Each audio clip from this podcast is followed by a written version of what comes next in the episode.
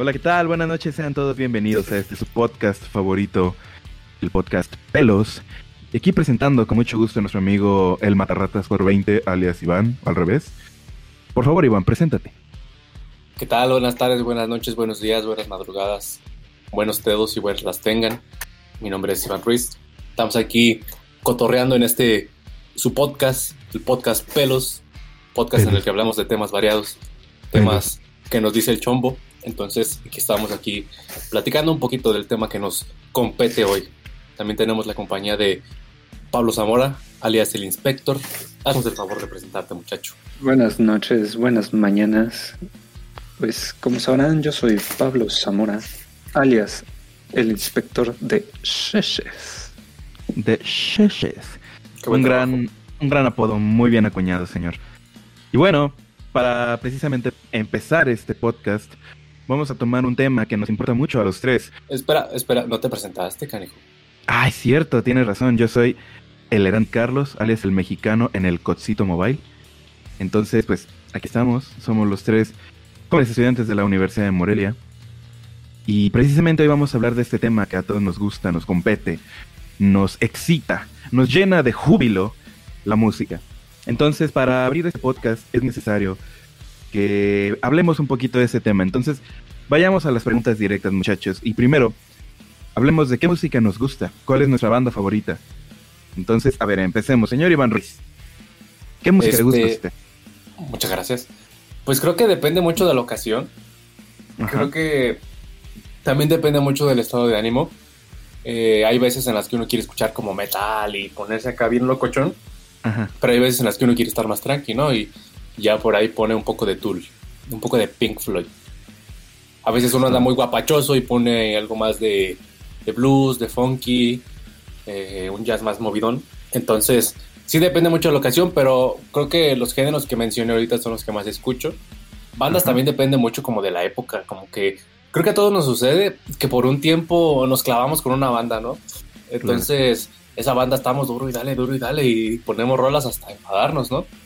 Eh, entonces, recientemente a mí me pasó con una banda eh, de California que se llama The Mind Squeeze. Ajá. Estos sujetos traen una onda bien loca, o sea, son unos super músicos, todos y cada uno de ellos, ¿no? Eh, el que más recuerdan es el, el de los teclados, el Smiley. Y pues de ahí viene su, su apodo de su actitud, ¿no? Que siempre está sonriendo el vato, es un vato como bien hippie. Y siempre está sonriendo y tocando los tecladitos y está muy cotorro. La verdad traen un, un muy buen estilacho. Entonces, sí, creo que la banda favorita más reciente que tengo es The Mind Squeeze. Sí, está buenísima. Recomendada para todos los que quieren escuchar. Perfecto. Gran, gran elección. Señor Pablo Zamora, Inspector. Cuéntenos, ¿cuál es su, Uy. su banda favorita? ¿Qué música escucha Inspector? Tengo variedad, sobre todo escucho lo que es el funk. Ajá. Mi banda favorita son los Red Hot Chili Peppers. Uf. Un Los clásico. molitos. Exactamente, el mejor álbum de todos Ajá. es Blood Sugar Sex Magic. Hasta el mismo nombre lo dice. Te lo dijo el chombo. Uy, sí, claro que sí. No. Este. Normalmente igual que le van así, depende del tiempo y, de- de- y de- del, sobre todo del mood que uno tiene cuando cambia de música o escucha una en específico. En mi caso Ajá. siempre que estoy así como estresado, escojo a los Red Hot Chili Peppers como una manera de escaparse del mundo. Entonces, Ahora, señor Pablo, perdón. Usted está comentando, señor Inspector, que le gustan los Red Hot Chili Peppers. A mí me gustaría indagar.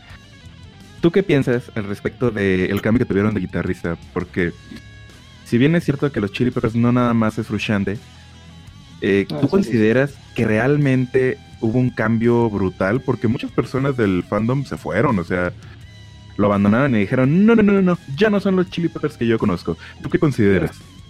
Yo creo que le exageraron, la verdad, le exageraron demasiado. Este Josh Klinghoffer, la verdad sí se la rifó muchas veces. Sobre, Ujú. sobre todo en este en el álbum de La Mosca, no me acuerdo cómo se llama. Ajá.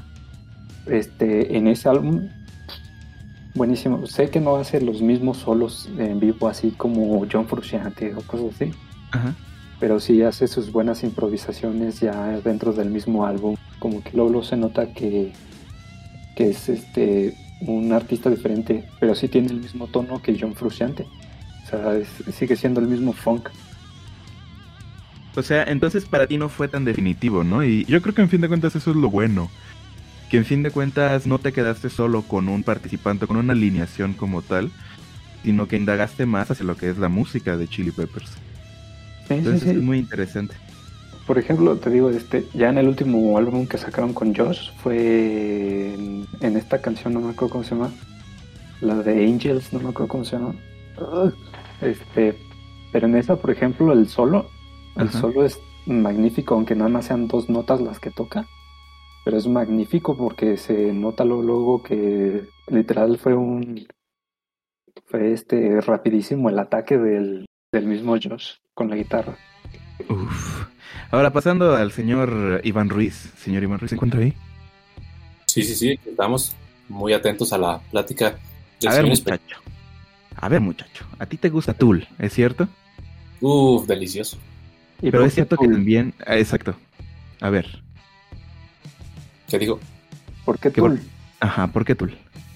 Es que, bueno, Tool, eh, más allá de sus ondas psicodélicas, llegó en un punto, bueno, la primera vez que lo escuché no, no hace mucho, fue mientras estaba haciendo una tarea de animación, de esas tareas en las que uno se desvela pues toda la noche, ¿no? Y dejas ahí como que el reproductor de YouTube, ahí a la buena, ¿no? A que nos recomiende cositas. Creo que es así como he conocido muchas bandas, o sea, solamente dejo el reproductor así y ya de repente escucho algo chido y digo, ah, ¿qué es esto? Bueno, entonces esa fue la primera vez que escuché Tool, no, no les di mucho énfasis en ese momento porque pues uno andaba en joda, ¿no? Haciendo la tarea y pues no, como que no te preocupas por otras cosas. Claro. Pero después eh, regresa Tool, lo, lo vuelvo a escuchar y te digo, llega un punto en mi vida en el que andaba como con locas, con cosas locas como muy espirituales, tú sabes eso, ¿no? De, de los triángulos, el significado, que la sección áurea, que la serie de Fibonacci. Los eh, chakras. No tanto llegando a eso, pero más o menos por ahí tirando la onda, ¿no? Entonces, ver los videos de Tool, ver este Lateralus, conocer la perfección que tiene esa canción, porque está escrita con la serie de Fibonacci, con los números. Entonces, conforme van cantando, van diciendo los números, ¿no? Que es 3, es 1, 3, eh, creo que 6 o 5, pero bueno, es la serie pues de Fibonacci, los números. Y entonces la escuchas y dices, ¿qué pedo? O sea, como que por alguna naturaleza te gusta. Y esa naturaleza pues tiene su explicación, ¿no? Que es la serie, que si hay gente que dice, por ahí veía un, un videito del Alvinch, que decía que por qué veo lateralus en todos lados. O sea, porque cada que veo me acuerdo de lateralus. Entonces, ahí se, menciona pues eso, que la letra está escrita conforme a la, serie de Fibonacci, ¿no? Las, las estrofas y las sílabas tónicas y todo va acorde a eso. Entonces eso ya es como algo muy, muy natural. Otra cosa son los ritmos que utiliza. Son ritmos, me parece que son como hindúes, que son unos ritmos y unos tempos y unos compases bien locos. o sea, es una cosa loquísima. Entonces me detuve mucho a apreciar la música de Tula, lo que hacían ellos. Entonces ahí fue donde me clavé bastante a apreciarla. Y pues no, no tanto lateral, sino bueno, todo ese álbum y algunos otros que como que el álbum va por niveles, ¿no? Entonces, no sé, es una cosa loquísima. Es, algo perfecto. si no mal no recuerdo, tú también me, hemos, hemos tenido ciertas pláticas acerca de Tool contigo. Entonces, me interesa a ver, ¿cuál es tu punto de vista de Tool? De Tool. Bueno, e, es que Tool es como, como en, todos los ámbitos, ¿no? Todos los ámbitos de carrera, en todos los ámbitos de, entretenimiento, siempre hay, hay todos los buenos y siempre está el otro, el que hace las cosas a su manera y que ciertamente no es para todos, pero es muy de culto de algunos muy específicos. Yo creo que tú lees eso, en fin de cuentas, yo creo que tú lees es música hecha para músicos, más que para un público general. Sí. porque no es lo mismo, por ejemplo, oír eh, algo de Metallica, o bueno, no, algo más sencillo, digamos. Como Pink Floyd, que es como muy general. Sí, pero. Ajá, pero bueno, un, un, tema, digo, un, un este comparativo más directo podría ser a lo mejor, no sé, algo de. Híjole, ¿de quién podría ser? Pues sí, de Pink Floyd, pero. Pero como como entrando del- la rama del rock psicodélico, pues. Exactamente, pero de- del rock más comercial en- dentro de Pink Floyd, ¿no? En Dark Side of the Moon. O sea, Sí, sí, sí. encontramos muchas melodías. Wall. muchas- ajá, o en The Wall, sobre todo en The Wall. Encontramos muchas canciones, muchas melodías que precisamente son comerciales y bien son psicodélicas. Y si vamos a, a un tema analítico musical, pues ciertamente tiene su complicación, pero no es tal como querer tocar algo de Tool. Entonces, es más fácil que a las personas les guste eh, Pink Floyd que Tool. Sin Sí, claro. embargo, son, son una, una bestialidad de músicos y más que eso, todo ese misteriosismo con el que se envuelven, como comentas, la- las secuencias de Fibonacci y todo ese tipo de, de cuestiones espirituales, de, eh, los, llena, los llevan precisamente a otro punto y, y es por eso que también a mí en lo personal me fascina la música de Tool. Lamentablemente la quitaron de, de reproducciones en, por mucho tiempo en YouTube y en Spotify, creo que no se encontraba por derechos de autor, pero sin embargo, pues, gracias a, a los corsarios que andan por la red, podemos escucharlos otra vez.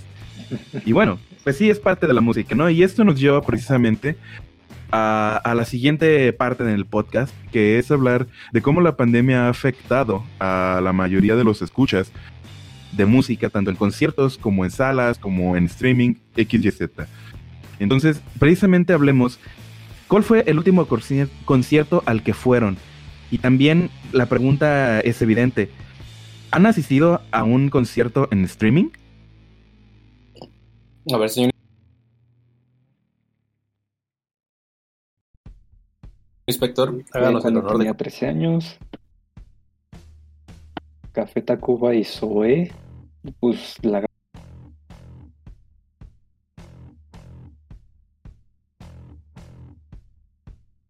gran cosa no fue. rap. Pero nada, pues este, la mayor parte fue pues, nada más estar escuchando las mismas canciones que tienen puestas. O sea, son, es una repetición de todas las canciones. Ajá. Y canciones nuevas así como de álbum nuevo, pues cosa no son.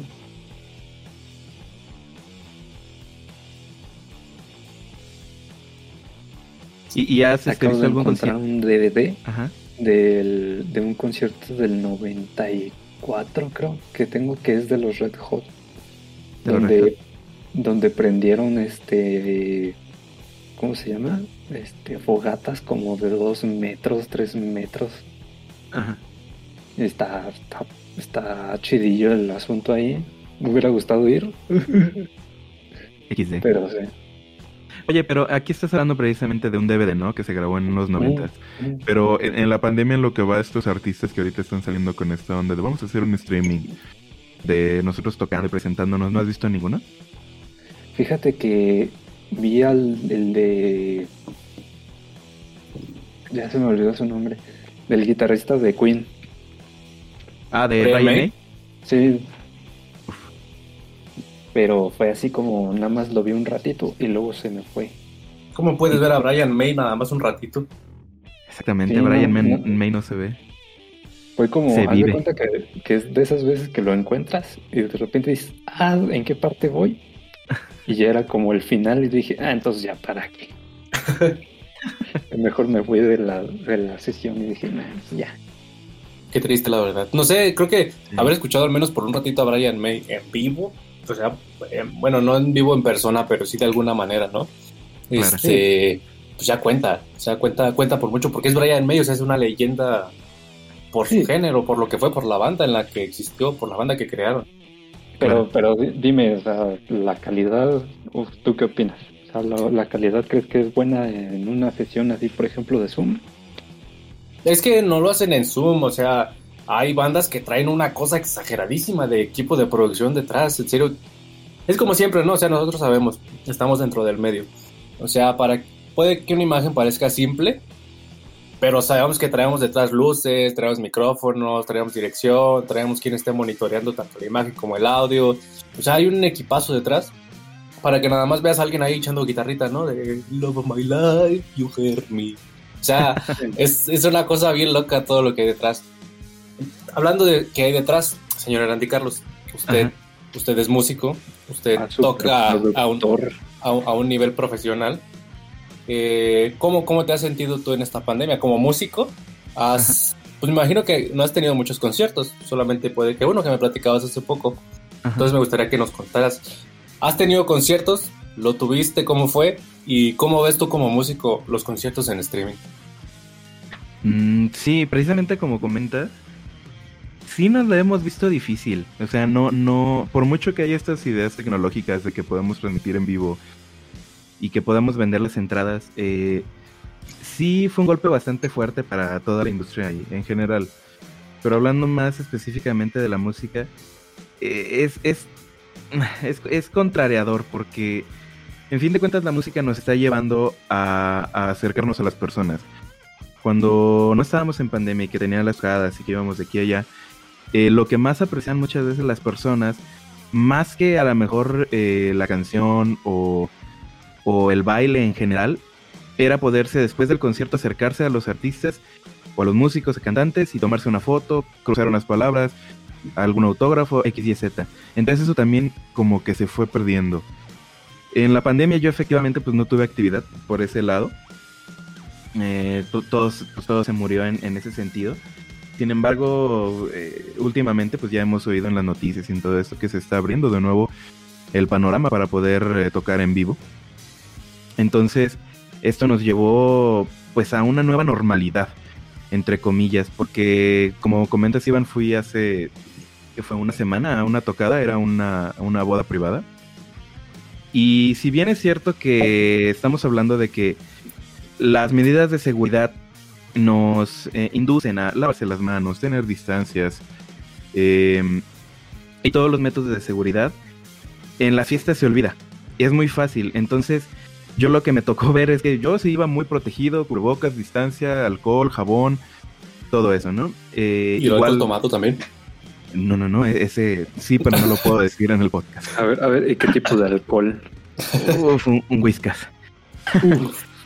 entonces, entonces nueve, de cada, nueve, de cada diez gatos les encanta el whiskas. Con hielito.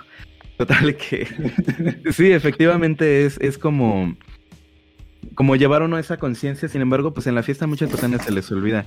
Y yo sí lo que fue lo que pude ver que que pónganle ustedes que pues acá los que estamos en la tarima tenemos distancias, tenemos hasta cierto punto unas reglas de tú no te acerques mucho, yo me alejo, ta ta ta ta ta. ta. Sin embargo, las personas que estaban eh, precisamente observándonos, bailando y todo esto, pues no tenían tanta distancia y es como que el problema que, que, que se nos puede presentar, ¿no? La conciencia de que también las todas las personas pues tienen que cuidarse y, uno estando arriba del escenario y siendo como que, eh, entre comillas, el centro de atención, uno se siente a veces responsable porque, híjole, sepárense un poquito porque sí pueden haber problemas. O mínimo usen cubrebocas, hagan algo, ¿no? Pero refiriéndose al área musical, para mí fue un golpe tremendamente amplio el estar literal un año y dos, tres meses en inactividad musical porque prácticamente pues me quedé grabando aquí en la casa este, algunas maquetas, algunas cosillas. Sin embargo, pues eh, todo esto como que te saca de ritmo, porque no lo parece, pero presentarse ante un público y estar tocando, pues tiene uno que tener eh, condición. No es algo tan fácil como que pues ya párate y toca, sino que es algo muy exhausto, digo muy exhaustivo y pues realmente fue complicado regresar a los escenarios. Pero bueno, eh, ahora la pregunta es, hacia, hacia lo que vamos a, casi finalizar con este podcast. Precisamente, ah, como Iván lo mencionaba, pues yo me encuentro en, tocando eh, con un grupo todo, pero ellos se quedan nada atrás. O sea, nosotros tenemos un grupo llamado The White Lions. Eh, Uy. Prácticamente es el grupo oficial de la Universidad de Morelia. Sí, creo. Entonces, esta pregunta es general, ¿no? Eh, ¿Cuál es la experiencia musical en general? O sea, aparte de White Lions, si tienen más experiencias, pero también hablando de White Lions, ¿cuáles han sido las experiencias o los momentos graciosos, momentos difíciles, momentos de alegría que hemos tenido todos en White Cats? Digo, White Lions. ok, solamente de los White Lions. A ver, ¿de los White Lions? Ajá, adentro o fuera. ¿De los dos? Puede ser. Bueno, yo, yo fuera, tengo un recuerdo muy impregnado. Eh, fue la primera vez que canté como en público. Bueno, sí, literalmente fue la primera vez que canté en público. Pero un público raro. Este. Creo que es como que lo más típico. Fue en un día de las madres en la escuela. Banda. eh, en la secundaria. Este, con unos, pues sí, compañeros de ahí, decidimos como formar una bandita para esa tocada. O sea, no fue algo como que haya trascendido mucho, solo fue como una banda para tocar en este, en este día, ¿no? Los ensayos eran, eran chidos, eran en la misma escuela en la tarde, entonces pues como que te sentías el dueño de la escuela, ¿no? Cuando ibas y no había clases, no había nada, era como de, ah, puedes estar echando desmadre. Entonces sí, los ensayos, como yo traía el micrófono, pues eran estar echando desmadre, estar gritando de, eh, vente para acá, o no sé, cualquier cosa, ¿no? Este, y fue un contrastante muy grande a, a como viví la tocada, porque pues, les digo, en los ensayos yo andaba como echando desmadre, muy eufórico, ¿no? Y cuando llegó el día de cantar, yo estaba súper cerradísimo, o sea, estaba volteando hacia abajo, bien, bien penoso. Y la canción que canté fue Your Love de Outfield. Mm. Este, también en esos tiempos, pues obviamente no manejaba mucho el inglés, estaba en la secundaria. Y este, y como que me la aprendí apenas y todo eso. Entonces, pues estar cantando en un festival de, de las madres, con las madres viéndote, eh, los compañeros que pues, muchos ni los conocías. O sea, para mí en ese entonces fue como una presión bien grande, fue como de Charlie, es la primera vez que estoy aquí parado enfrente. Pero pues, fue, fue chido porque pues total acabamos y pues se acerca la raza de no, oye, estuvo muy bien, no sabía que cantabas, pues ni yo sabía. Entonces, Voz este, angelical, dice. pues, pues no creo, pero pues mínimo ahí, ahí eché, ¿no?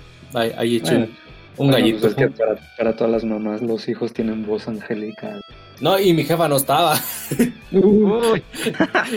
pero, pero a la distancia ahí, ahí, ahí andaba. Pero, pues sí, eh, fue una experiencia ya muy, muy, muy interesante. Ya después, pues tuve otra banda aquí en Ario, que fue Raíz de Maíz. Ajá. Este, nos llegamos a presentar dos, dos, dos, creo que sí, dos veces. Iba a decir dos que tres, pero la tercera no cuento. Eh, estuvo, estuvo bueno, sí armamos escenario para la primera y se armó con mucha gente. Me acuerdo que fue el Día de la Mujer, Ajá. un 9 de marzo. Y este, y estuvo chido, la verdad, ahí tocaba yo la guitarra, la guitarra acústica. Y ahí como que ya no me sentí con tanta pena, a pesar de que ya estaba como arriba de un escenario, ¿no? Con luces y los, este, eh, las bocinas, la banda, la banda, digo, la gente viéndote, pues ya fue como otra cosa. Pero ahí no me sentía como tan apenado ya, ¿no? Ya fue como un año después de eso, poquito más, digo poquito menos. Ajá. Eh, y después la siguiente tocada fue en la plaza municipal de aquí, también estábamos arriba de la pérgola. Hubo, hubo buena, buena aceptación, me acuerdo que esa vez me invitaron también a cantar una banda que se llama Calypso, a cantar hardcore. Pero pues ahí no, como que nunca había cantado eso, ¿no? Entonces pues obviamente nunca había animado, nunca había pensado a No cantarlo. Entonces, Y no vives hardcore. Sí, sí, sí. Y sí me dijeron, mándanos un audio cantando y pues, a ver si te jalas. La neta nunca lo mandé por porque me... No sé, me dio como esa pena, ¿no? Y ya la tercera fue una que nos invitaron a Tacámbaro a tocar a un, a un barecito. Pero pues, o sea, nos confiamos, no llevamos batería. Y ¿Bebida llegamos... gratis? No, ni hasta ni eso. Ajá. Este, nos dijeron, sí, acá les conseguimos una batería para que toquen chido, para que no carguen. Nosotros, órale, va, nos vamos sin batería. Pues llegamos y no hay batería. güey. Y nunca hubo batería.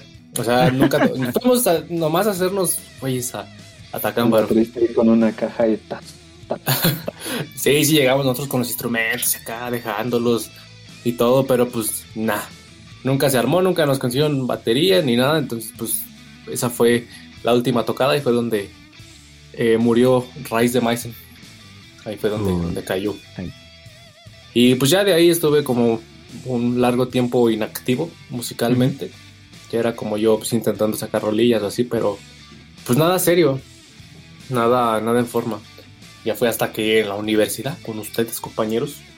Uf. eh, me acuerdo que primero empezamos en el club de música. O sea, yo, yo estaba en otros, digo en el, eh, en el taller de música, porque mi club era todavía. Exacto. Este, Todos estábamos en el taller de música. yo no estaba, yo estaba en, en este, eh, ¿cómo se llamaba? No sé, pero Era CrossFit. Cultura física. Training. Una, una Era training. Training, sí. Ajá. Y me acuerdo que estaban en música. mamado. en forma. Este, y pues ustedes siempre salían como que bien felices, no, sí que era música. Bueno, a veces ni tanto, a veces me acuerdo que sí llegaban a quejándose de, no, es que esa raza ni saca nada, y es que Ah, quieren sí. sacar puras rolas que no, y que... La de Eres, no puedo creerlo. Uh, Co- como que cada quien traía sus ondas, ¿no? En esos entonces. O sea, los que estaban ahí con ustedes. Eran los de un año antes más este que nosotros. Y sí me acuerdo que decían que el profe como que les daba prioridad ahí a, a la banda, pues que yo me imagino que pues, ya tenía más tiempo, ¿no? Entonces, pues como que ya tenían ahí la experiencia en el taller. sí, sí. Y Sí, pues, sí. efectivamente, pues fue, fue precisamente el inicio de la historia de los White Lions. Sí, sí, Precisamente sí. cuando cuando tú te pasas de training y llegas al taller de música eh, y empezamos con el Papo, el Papo que si nos escucha alguna vez le mandamos un saludote. Uf, saludazo, maestrazo. Gran guitarrista. Sí, sí, sí. También. Eh, y entonces precisamente es cuando se hace White Lions. Entonces tú, Pablo, eh, cuéntanos tu historia musical, cómo, cómo, cómo empezaste, cómo te moviste y cómo, cómo terminaste en este eh, grandioso grupo llamado los White Lions. Yo creo que sobre todo mis inicios empezaron así como por la prepa, cuando ya iba empezando a, pues, sobre todo esto del- de la guitarra y dije, pues, qué chingón, soy, soy bien chido y no sé cuántas cosas. ya con el tiempo, este, pues me pidieron una, en una, este, participar en el festival cultural y así, y tocamos, pero la mala suerte siempre me ha seguido a mí. Me acabo de acordar que fue en, en el último ya año de, de ese festival cultural en el que participé. Me tocó bajarle al volumen a mi a mi bocina. Mm, ya vi de dónde viene el trauma. Ah, Entonces, porque otro, otro, otro chavo que era hijo de músico, pues este, era el favorito del profe. ajá. Entonces, este, él tenía la, su guitarra tanto desafinada, tanto Chale. mal ecualizada y todavía este, su bocina quemaba a través del contacto las otras. Entonces se generaba un ruidazo y cosas así. Ajá. Entonces ahí fue cuando empezó mi trauma de, de- del por qué le bajó el volumen a a mi guitarra. Ya veo, ya veo. Ya en, en un futuro como que le, le paré tantito a la guitarra, pero sí la tocaba de vez en cuando y practicaba lo que es este los puros acordes y también este flamenco. Flamenco. Ay, Eh, ahí me aprendí unas cuantas cancioncillas y ya fue cuando agarré más este velocidad en los dedos, pero lo malo es que soy muy arrítmico yo. Ajá. Entonces ya ahí fue cuando dije, voy a entrar a la universidad. Ya, ni modo, ya no voy a tener chances de este de tocar. Y de repente veo que tienen un taller de música y digo, "Mm, música. Voy a, voy a entrar nada más para distraerme tantito. A ver si me ayudo de algo. Ajá. Me meto y ahí fue cuando ya empecé a ver que había gente que tocaba mejor que yo. Mis traumas volvieron. Oh. Y luego todavía dije, "Y mientras no me pongan a tocar en, así en público, pues, contento. Mi peor enemigo. y en una de esas que me dicen, pues, Pablo, te toca tocar la de... No, ya se me olvidó el nombre. Este, ¿No, no era la de Jeremy de Pink Floyd? Digo, de Pink No, Floyd. ¿qué onda? Ay, ¿qué pasa ahí? No Perdón, compares perdón. algo hermoso con algo, pero... ah, ah, No, no, no, tampoco, no, tampoco, no, no. sí. Even Flow Este- de Pearl Jam. Pearl, Perla Jam. jamón. Sí, sí, sí. este, de perla, Perla jamón. jamón. De, de jalea de perla. jalea de perla. Y bueno, no está la que tocamos ahí en el salón de galerías, ¿no te acuerdas, Eran? Oh, no me acuerdo. Pablo. Este, bueno, pues ahí fue cuando tocamos para los de los que estaban saliendo de inglés. Ah, es No cierto. No, Sí, fue, fue un evento en, sí, sí, sí, en galerías que estaba en el tercer piso. sí, sí, sí. Y sí, sí, sí, es cierto.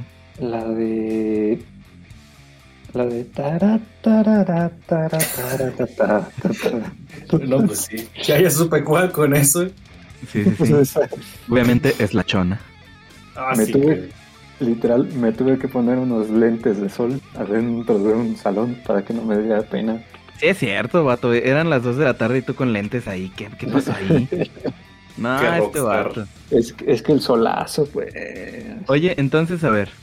Eh, para los dos. Eh, anécdotas que se acuerden precisamente de ese, de ese momento en los White Lions. Ah, Porque, por ejemplo, eh, pues Pablo toca la guitarra. eh, Iván toca la guitarra y el bajo. Y le grito. eh, y le grita en, en el hardcore. Ajá. Eh, entonces, cuenten anécdotas eh, chistosonas, graciosas, eh, incómodas, molestas, lo que sea, Incómodas, ¿no? de los White Lions. y eso te cuento una incómoda. A ver, A ver. Este. Pues ya estábamos, los cuatro estábamos, este. Saúl, ustedes dos y yo, ¿no? Ajá. Me acuerdo, me acuerdo que estábamos ensayando bien y de repente en- entra Siri Uh, cuando estábamos tocando la de Killing in the Name. la jefota. Sí, sí, sí. Y, y sentí el miedo porque dije, pues yo nada más estaba viendo acá al Erandi cómo tocaba la batería y estaba intentando mantenerme en el ritmo y todo. Ajá. Y nada más oigo la puerta haciéndole. Entonces dijo, ay, ¿quién entró? Y veo que es y dije, ah. Y ahí fue cuando como que le paré a la guitarra y me empecé a espantar y dije, ah. Pues ya. Sí, sí, sí, sí me acuerdo de ese momento. Yo estaba gritando y la estaba viendo. ¡Ah, no, no! Sí, es cierto. Estaba esperando a que nos regañara. ¡Qué ruidas otra vez! no, no! Pero afortunadamente no sucedió. No, era, era una cara de aprobación y de orgullo. De, mira, estos muchachos traen Sí. una, una... Porque siento que es algo diferente. O sea, ¿quién en la escuela se iba a imaginar que a las Sí. 8 de la noche iban a estar tocando eso? O sea, ya eran las 8 o 9 cuando ensayábamos, me acuerdo, saliendo de Sí. clase. Y a, y a mí me contó que el anterior este club de música nada más tocaba canciones muy tipo punk, así como las canciones de siempre, pues. ¿Pero qué tipo de banda y punk? todo eso? Tipo de punk sería como Green Day, este Sex Pistols. Sex Pistols. No, no creo que llegaron a Sex Pistols, ¿o sí? Sí, Pues chance. La de An- Anarchy in the UK. pero llegaron a tocar la de la del Cherry Bombs. Ah, ya. Ah. Sí, O como sea, muy tranqui, muy comercialón. Eh, O también los Ramones, ¿no? Tocaban los Ajá, Ramones. tocaban, me dijeron que tocaban mucho los Ramones, cosas así. Pues, la- los, los anteriores eran más de estas épocas, así como de, ah, pues es que yo soy bien punk, voy contra la sociedad y no sé cuántas cosas. Ajá. entonces uno, en uno se queda como, y no puedes cambiarle tantito. Entonces estaban más casados, ¿no? Con ese tipo de géneros. Sí, sí, sí. Pero, o sea, está bien, o sea, es buena música. O sea, yo Sí, claro. disfruto escucharla cuando está la, la ocasión. Sí, Pero a o sea, ver, uno, uno otra lo cosa. puede- la puede soportar tantito, pero que la estés tocando así como que continuamente, como que no. pues sí, digo, por algo también existen las bandas de eso. Pero les decía, otra cosa. A ver, señor Erandi Carlos, digo, para preguntarte de tu historial musical, güey, ocuparíamos hacer otro podcast aparte. Ay, Eh. Así, así estás a gusto con tu banda. Pero, a ver, este, cuenta brevemente, lo más breve que puedas, porque Ajá. yo sé que te extenderías y aquí duraríamos toda la noche. Damn. Pero a ver, como momentos más destacados que te acuerdes de tu carrera musical, ¿no? Uy, chale. Hasta llegar a los White Lions. Y Ah, también yo creo dinos que los más vergonzosos. vergonzosos. Fíjense que en realidad yo no he tenido momentos vergonzosos, o al menos a mí no me da pena y la gente a lo mejor se ríe, pero yo no me doy cuenta. ¿Ah? Pero así como tal momentos vergonzosos no. Pero momentos destacados, yo me puedo acordar como que bien al inicio, cuando Bayo, que también si nos llega a oír en algún momento, un saludote. Un saludito, Eh. caballo, cobayo. El, el Bayito, el caballo Bayo, el guitarrista de los platillos de plástico. Uy, Es- fan. Uf. Eh, me acuerdo que precisamente nosotros nos conocimos en la secundaria. Así ya un buen, buen, buen ratote. Eh, Bastante. Bastante. Bastante, pero no lo suficiente. Este, Viejo. no. Eh, nos conocimos en la secundaria y precisamente teníamos este sueño, ¿no? De, de formar una banda, hacer música, eh, ya saben, gira, tocar, este, fama, dinero. Eh, Sueño rockero. Sí, sí, sí, alcoholcito. Pero más que nada, pues el éxito, ¿no? Llegar con las canciones, lo que sea. Y, y en la secundaria empezamos él y yo. Él no sabía guitarra, yo me acuerdo, y, y yo le enseñé a él. Entonces, ya cuando íbamos a salir de la secundaria y que teníamos que elegir eh, Ah, no, miento, perdón, esto fue en la prepa. O sea, yo lo conozco él en la secundaria y durante toda la preparatoria le estuve enseñando guitarra, estuvimos armando una banda, una banda que en un principio se llamaba The Much Better. Me acuerdo, con otro amigo también, Jordan, si nos llega a oír, otro saludazo. Eh, habíamos armado esta banda y pues no teníamos baterista, teníamos que buscarlo. No, un desmadre, ¿no? Ya saben. Eh, andar ahí en los camioncitos con la guitarrita, el, el, amplicito, pegándole a todo el mundo con el amp. Eh, muy bonitos momentos, la verdad. y a la par, yo tenía, estaba tocando en una rondalla. Y ese es, ese es uno de los momentos más, este, de, las épocas más padres yo creo que viví en ese aspecto, porque yo sí empecé desde yendo a tocar a los camiones, a, las taquerías, a los taquitos de dos baros del centro, uff. Buenos tacos, eh, buenos tacos. Buenos taquitos, y, estaba padrísimo porque llegábamos con la rondalla, estaba Bayo también, eh, sin nombrar a todos los que están ahí, no, pero pues me extiendo. Pero estábamos tocando, sacábamos la anita, este, pasábamos el sombrero, órale, pues a ver qué, qué sale y todo. Entonces, eh, uno de los momentos más padres mientras todo esto acontecía fue cuando íbamos a elegir una universidad. Mm. Que precisamente Bayo me dice, eh, me dijo, pues, ¿tú a dónde vas, carnal? Le digo, no, pues yo la neta voy a, estoy pensando en arquitectura porque cuando estaba en la prepa, pues yo era bastante bueno para arquitectura. De hecho, le llegué a hacer algunos trabajos a mis compañeros y me pagaron muy bien. pero, pero sí, estaba en arquitectura y sí le dije, no, pues me voy a ir a arquitectura. Y él mismo me dijo, güey, es nuestro sueño, tú me induciste a ese mundo y sería una mamada que, que, no siguieras por donde, por el camino que habíamos ya trazado durante estos 3, 4 años que nos conocemos. Entonces él fue el que provocó que yo me fuera a Bellas Artes. Que eso no terminó bien, pero bueno, esa ya es otra historia. El punto es de que ese es uno de los momentos más padres que yo tuve. Yo creo que fue cuando era esa decisiva, ¿no? Entre hacer una carrera a lo mejor más convencional o, dirigirme hacia algo que a mí me gustaba, me apasionaba y a la fecha me ah. sigue encantando. Otro momento. ¿Te gustó Bellas Artes? Eh, mm, sí. Perdón. Aprendí muchísimo, cabrón. Por algo sigue ahí. Por algo sigo ahí, ¿no? No, aparte, pues, güey, eran como 7, 8 años de carrera. Pues no, tampoco, no, Prefiero médico. Eh, sí, exacto. Total, ese es uno de los momentos. Yo creo que el, segundo fue cuando precisamente eh, tenemos esta, esta ida a, tocar con Molotov, abrirle a Molotov y todo esto. Me acuerdo que tenía, habíamos tenido problemas con los bateristas, lo que sea. Y jalamos a, este chavo que se llama Osvaldo, también un saludo. Eh, él es de allá de Guanajuato. Sin embargo, Llegó acá, lo audicionamos, le, le latió el, rollo que traíamos y ahora le lo jalamos. Entonces me acuerdo, jamás se me va a olvidar ese momento. Cuando. Porque es más, paréntesis, fue cuando, no sé si se acuerdan, hace como 3, 4 años, que fue que iban a venir Molotov a Morelia y a los vatos les roban el equipo. Sí, sí, sí, sí. Creo que sí. Entonces. como tres, en realidad. Ajá. Entonces, cuando ellos dicen, no, pues no vamos a poder tocar, ya estaba la feria. Ya estaba colocado el escenario, todo, la gente, todo. No llegaron. Entonces me acuerdo que a nosotros nos dijeron, pues chavos, ustedes les va a tocar, pues tocar en la hora que iba a tocar Molotov. Entonces nos prendieron todo el equipo que tocaba, con el que tocaba Molotov. Pantallas. ¿Ustedes? Sí, ¿tú estabas ahí? No, pero me platicó, me llegó mi profesor de historia universal así, literal. No, pues este, le robaron ya no pudieron participar y no sé cuántas cosas. Pero que llega esta banda acá bien chida, acá dio la onda así con todo dar, que hasta lo grabé.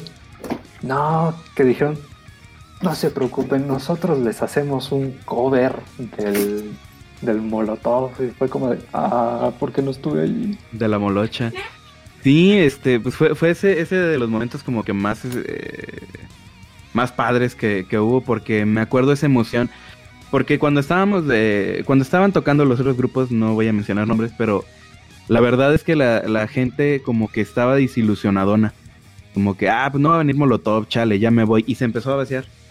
Eh, y cuando nos toca llegar a nosotros, hombre, veníamos con, con, todo en contra. O sea, Molotov nos iba a presentar, la gente se iba a ir. Este, el baterista tenía una semana de haber entrado con nosotros.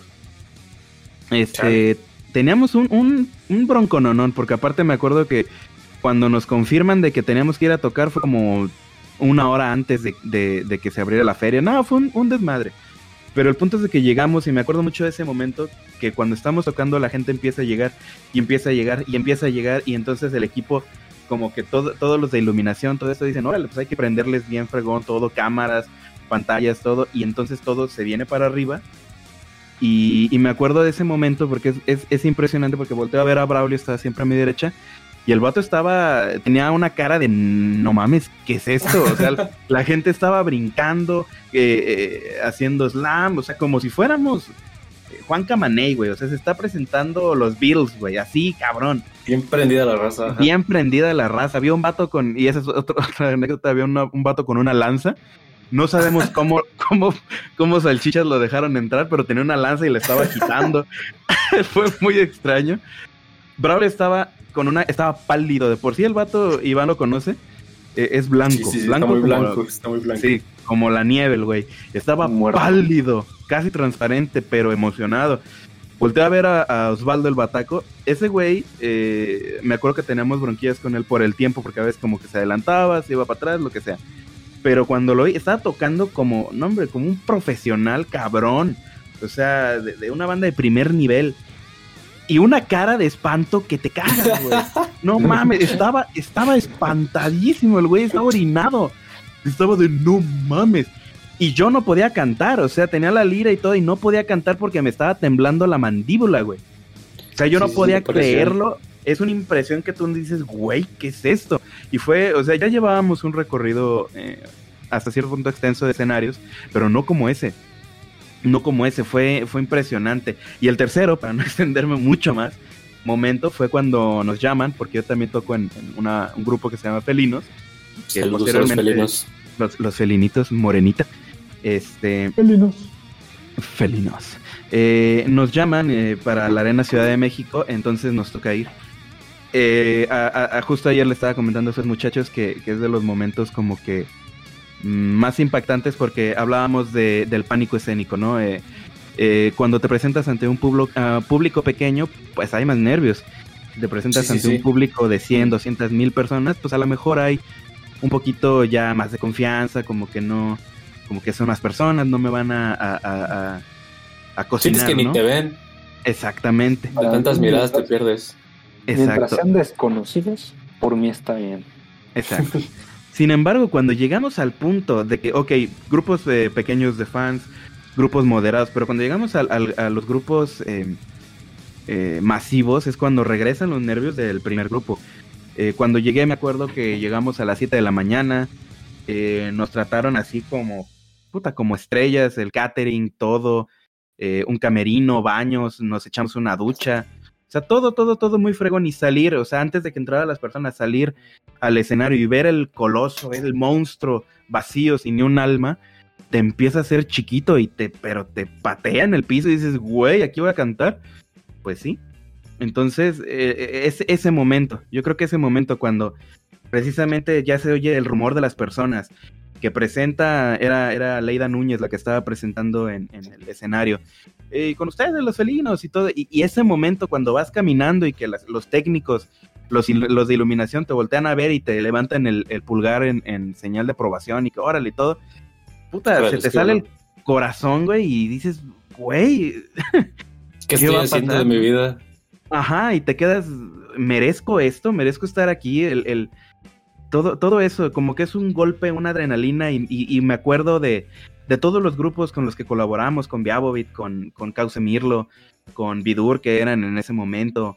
Hombre, grandes grupos que, que nos acompañaron desde los inicios, eh, que, en que yo estaba como músico, hasta, hasta ese momento que, que dices, güey, ellos ya no están, ya muchos se separaron, muchos ya se dedican a otras cosas, o ahí siguen, pero, pero uno empieza a dudar, ¿me merezco esto? ¿Merezco estar aquí? ¿Merezco tener este, este foco?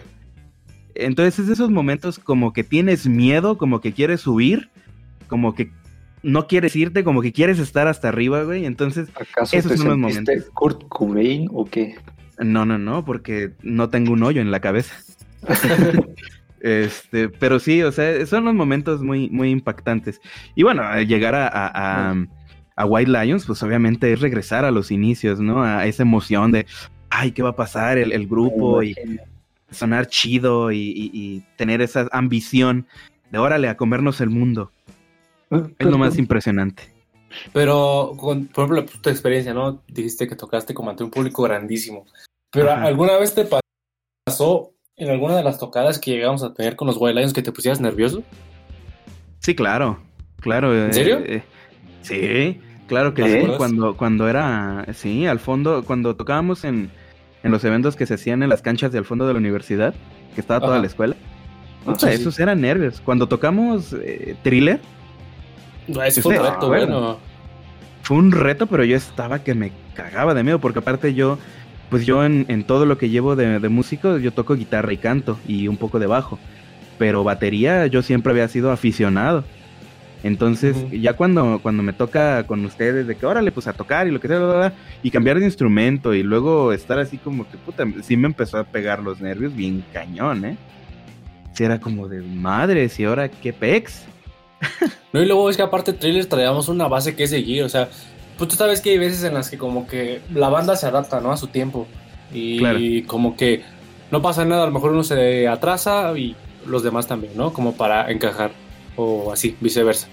Pero ahí ya traíamos una pista detrás. Entonces, si nos atrasábamos a la pista, sí iba a haber como un caballeo horrible, ¿no? En las cosas. Y sí, sí, sí, como que como que nos andaban acarreando, ¿no? Todo, todo el, backing track que traíamos, si era como de, ah, ya, ya va esta parte, ya va esta parte. Sí, fue una experiencia buena. Sí, todavía me acuerdo cuando nos dijeron, toquen thriller. Y nosotros así de, ¿qué? Eh. ¿Thriller? ¿La de Michael Jackson? No, yo, yo, sí me acuerdo que dije, es que cómo voy a tocar una rola de Michael Jackson, o sea, pues Michael Jackson es, pues lo que fue, no manches, el rey del pop. o sea, cuando, cuando dices, es que me dicen que toque una canción del rey del pop en un evento escolar y que me la rife, Ajá. si es como de, no mames, ¿qué vamos a hacer? No, y luego aparte teníamos como que ni un año tocando, o sea, teníamos meses, un mes, dos meses tocando juntos. Claro, a pesar de eso, ya habíamos, ya teníamos buena afinidad, ¿no? Eh, como que ya nos entendíamos como banda. Pero aún así, sí. fue un reto bien grande. Me acuerdo de, de, Pablo, que también ese sujeto tuvo. A ver, ¿cómo fue tu experiencia tocando thriller? Porque sí, vi que sufrías un poquillo ahí. ¿Cómo? No, el, el Saúl, de hecho, le llegó a parar al bajo. Y yo seguía y yo seguía, literal, duré toda la canción tocando el, bajo así continuamente. El y habíamos quedado... Ajá, y, había... y habíamos quedado con el...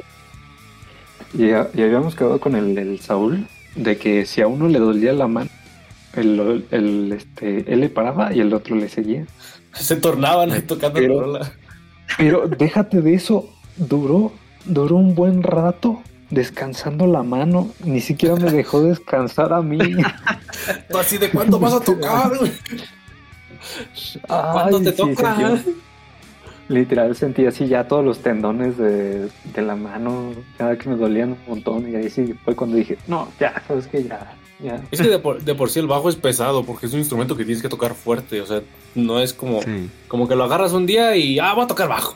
O sea, tienes que tener tu práctica, ¿no? Porque pues, es un, instrumento fuerte que tienes que tocar con ganas y luego más con, un bajillo que no escuchaba.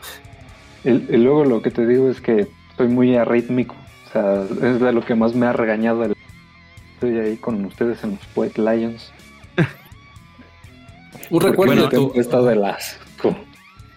Un, recuerdo de tu arritmia. Oh, espera, es cuando estábamos sacando Why Do You Only Call Me When You're High de los, ah, de los monos árticos. Solamente pude en la guitarra, pero no pude en el bajo. ¿Cómo te costó sacar esa rola? O sea, es una rola difícil, o sea, también la escuchábamos y era como de ala, o sea, está buena. Pero el, el, bajo sí, sí llegaba a una buena línea, o sea, sí tenía como buenos cambios. Y sí me acuerdo que yo, la verdad, no. Ya ven que siempre decíamos como. luego no, vamos a ensayar esta rola y, ajá, era que decíamos, vamos a ensayar esta rola y, mañana la juntamos con lo que en nuestras casas. Y yo así de, sí, ahí tengo un bajo en la casa. Pues nunca la ensayé. Y llegué así de, si ahorita la sacamos. Y pues sí, me acuerdo que sí duramos un buen ratillo. Me acuerdo que ese, ensayo se nos fue sacando a nosotros dos esa, línea de abajo. Sí, no se fue ese ensayo.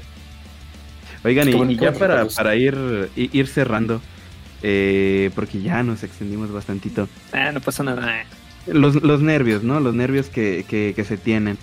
Eh, precisamente hace rato hablábamos de eso. Eh, yo creo que, y con la experiencia que, he tenido, los nervios nunca se van. O sea, por más experiencia que tengas, más este recorrido y todo, públicos, lo que sea, los nervios nunca se van, simplemente cambian de, de idea o, o, de estructura. En un principio son nervios de que chale y si la cago, pero ya después son esa ansiedad. Es como de, puta, estoy nervioso porque ya quiero estar ahí, ya quiero, ya, ya, ya, ya. Entonces, ciertamente la experiencia te da como, te templa, te va dando templanza y todo, y ya te sientes más cómodo con esa sensación. Pero nunca se van los nervios. O sea, siempre tienes esos nervios, pero ya, ya como que te apaciguas y dices, órale, a darle, lo que venga. Entonces, los nervios, ¿cómo ustedes lidiaron con los nervios en los White Lions? Y con esto cerramos precisamente. Y también, bueno, mención honorífica al wow, wow, wow. No, no ya, ya, ya, que nuestro querido inspector interpretaba con, con, un, con una excelente voz en la canción La Lupita. Mi Lupita. Mi Lupita. Mi Lupita, no me dejes. wow, wow, wow. Creo que, creo que en cuestión de nervios, la vez que más tuve fue cuando canté Killing in the Name of. Porque, ah, de por sí para mí fue una canción muy difícil, porque nunca había cantado así. O sea, cantaba como en mi casa, ¿no? Que de repente estás en el, baño, ya, ya, ya. O sea, como que te aprendes en el ratillo. Como que de ahí dije, va, puede que practicando salga. Salga algo. O sea, sentía que no me costaba pues mucho hacer la voz, pero. oye, perdón, pero Perdón, pero qué, qué perro, qué perro miedo estar eh, viviendo contigo, güey, y que de repente estés en el baño y... no, que me vaya como a la una de la mañana. Ah, te digo, pues, güey. Perdón, continúa.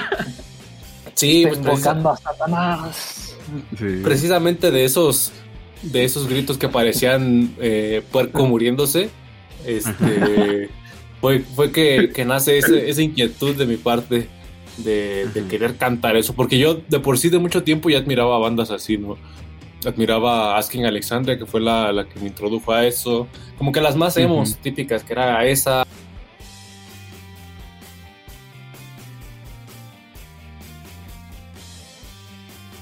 Attack Attack, y más de las comerciales, ¿no? Que eran eh, Black Veil Brides, de esas como que no me gustaban mucho porque son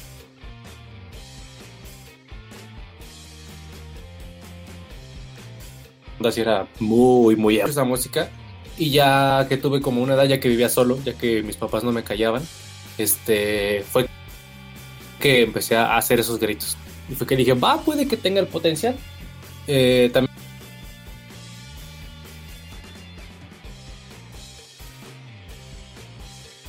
en ese tiempo tuve como un acercamiento. Puse esa rola, eh, no me acuerdo si fui yo, si fue alguien más, pero sí dije, va, yo me la viento, va, no sé cantar así, pero ahorita aprendo.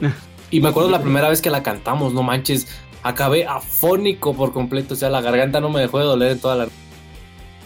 Mira, si te quedas afónico, si tú te quedas afónico, yo me quedé sin un oído al lado de la batería, acelerando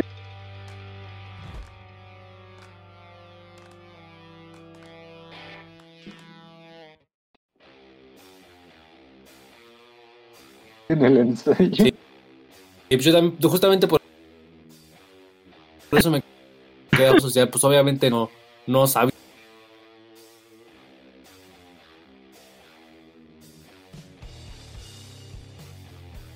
y todavía no sé de la técnica un poco más de callo como te va en estas partes le trapo más en estas partes más tranqui o en estas partes desgarro más la voz así así fue el hilo entonces cuando cantamos esa canción eh, que fue en la última tocada que, tuvimos afuera del baño.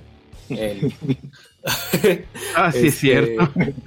me acuerdo, yo neta, en los ensayos, pues de por sí me aprendí a dos, tres, ¿no? Que, mover la greña, que ahí estarse, estar bailando, cualquier cosa, ¿no? Eh, entonces ya tenía ese recuerdo de, de, cuando les platico, ¿no? Que estuve en la secundaria, que canté, y dije, es que en los ensayos es así, pero en vivo ¿qué pedo? O sea, no me puedo quedar quieto cantando esta rola. Ujú. Entonces me acuerdo que, que va, llega el momento de tocar esa rola.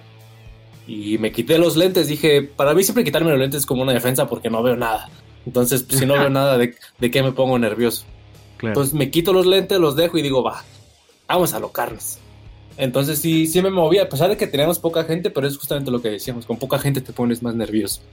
Sí. Entonces, y luego con este género que pues era como que muy atrevido, ¿no? Que pues eran puros Sí. gritos. O sea, veníamos de tocar canciones ligeritas, eh, tocar los Arctic Monkeys, tocar The Beatles, o sea, tocar como canciones más tranquis. Eh, Creo Claro. que también la de Zombie, no me acuerdo si sabes la, la tocamos. No, toda- Eh, no, no la tocamos. pero, pero veníamos pues de rolas más tranquis. Ajá. Y cerrar con esa rola así fue así de, va, vamos a treparle. Y sí me dio Sí, sí, nervios porque pues era poca gente. Estaban las maestras que te veían así como de, "Ah, este vato está loco. Pero yo andaba al full, pero bien nervioso. Güey, pero me Siri estaba que- bien orgullosa. O sea, Sí, Siri no te veía así de, Sí. de pinche vato raro, no, te veía así de eso es todo, chamaco. No, no, pues no. Paquito ¿no igual, cuando, güey. cuando le enseñamos este cuáles canciones íbamos a tocar, pues luego, luego se quedó así como de, "Mm, sí, yo los Sí, apoyo. de, Órale. Sí, afortunadamente siempre tuvimos el apoyo de Atsiri y de los directivos. Siempre era como de, ah, qué padre. Sí. Como que les gustaba nuestra iniciativa y les hubiera gustado más si la pandemia no nos, no nos hubiera detenido. Porque ya ven que teníamos buenos proyectos, ya íbamos a ir a tocar en el mapping. Ajá. Este, y pues lo que hubiera salido más ahí, ¿no? Sí, claro. Desafortunadamente no se hizo. Pero sí, esa es la vez que más recuerdo de, de nervios. A ver, inspector, me intriga saber tu respuesta porque eh, tuviste una historia eres- interesante en los White Lions. Sí, tú eres de los más afectados, inspector. Ajá, y por eso es bueno que nos cuentes unas dos. A ver. Dos. A ver, como tal, ya había participado antes en una banda, pero era una banda familiar, de esas de que todos los primos saben tocar y, y excepto uno, y pues me metieron en la guitarra sin ni siquiera saber Ajá. tocar guitarra. Este. Pero hacían los White Lions.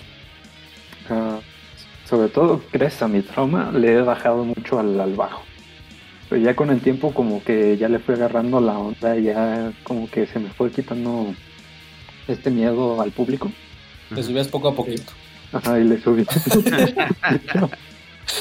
Hasta el punto de que un día dije, oye Iván, ¿por qué, ¿por qué no me oigo? Y lo Te subías hasta el punto que ya te escuchabas. Y, y le subía, y le subía y, y aún así no se escuchaba por el bajo también. Entonces fue cuando un día dije, a ver, déjame subirle al volumen más este desde el máster este, al, al bajo y así. Y ahí fue cuando dije, ah, ahora sí me oigo con razón, ¿no? Nunca le subí el volumen. Qué casualidad. Entonces, pues ya desde ahí se quedó eso de que pues le bajó el volumen, pero no es cierto. Eh, pues la otra, la otra historia fue de cuando se nos apagó el, ¿cómo se llamaba esta cosa? El, Que se tronó la bocina. sí, se tronó la bocina. No, no, no. No se tronó. Se La tronó. quemaron. Ustedes la quemaron, vatos. Se apagó. Ah, Para, para empezar, para empezar, es la bocina que más usaba el profe. Entonces, Bueno, sí. este, yo creo que la quemó el profe, nada más que la entregó así como estaba. Ay, no más, qué conveniente, ¿no? Tengo que Ah, aprovechar pues. el bug. El Orange, Sí. dicen. Sí, el orange. No, ¿sí? ¿El Sí, orange? Fue, fue el Ah, orange. entonces se tronaron dos cierto. bo- ¿Tronaste dos bocinas, Pablo? No, no, no, a ver. Profe Marcos, una disculpa.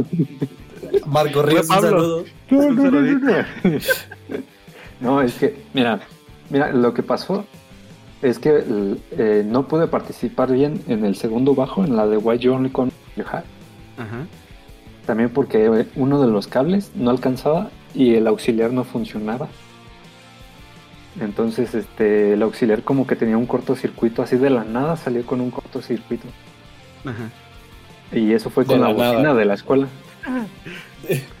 Es un de la nada guiño guiño. Este, pero eso, y eso eh, se fue con la bocina de la escuela con la que se quemó primero. Ajá. Y ya decidimos usar el, el Orange este, con la guitarra. Y de la nada empezamos a tocar la de Guns N' Roses. Ajá. Uf, que le salió muy buena. ¿eh? Yo Sí. no tocaba, Sí. pero la disfruté de lejos. Ah. No, iba, iba bien y de repente digo, ¿por qué se apagó? Y que veo la bocina y digo, sigue bien, o sea, sigue prendida, por, pero ¿por qué no se oye? Y le subo más al volumen, todavía la bocina, le modifico tantito al, al, este, al gain Ajá. y ni así se oía.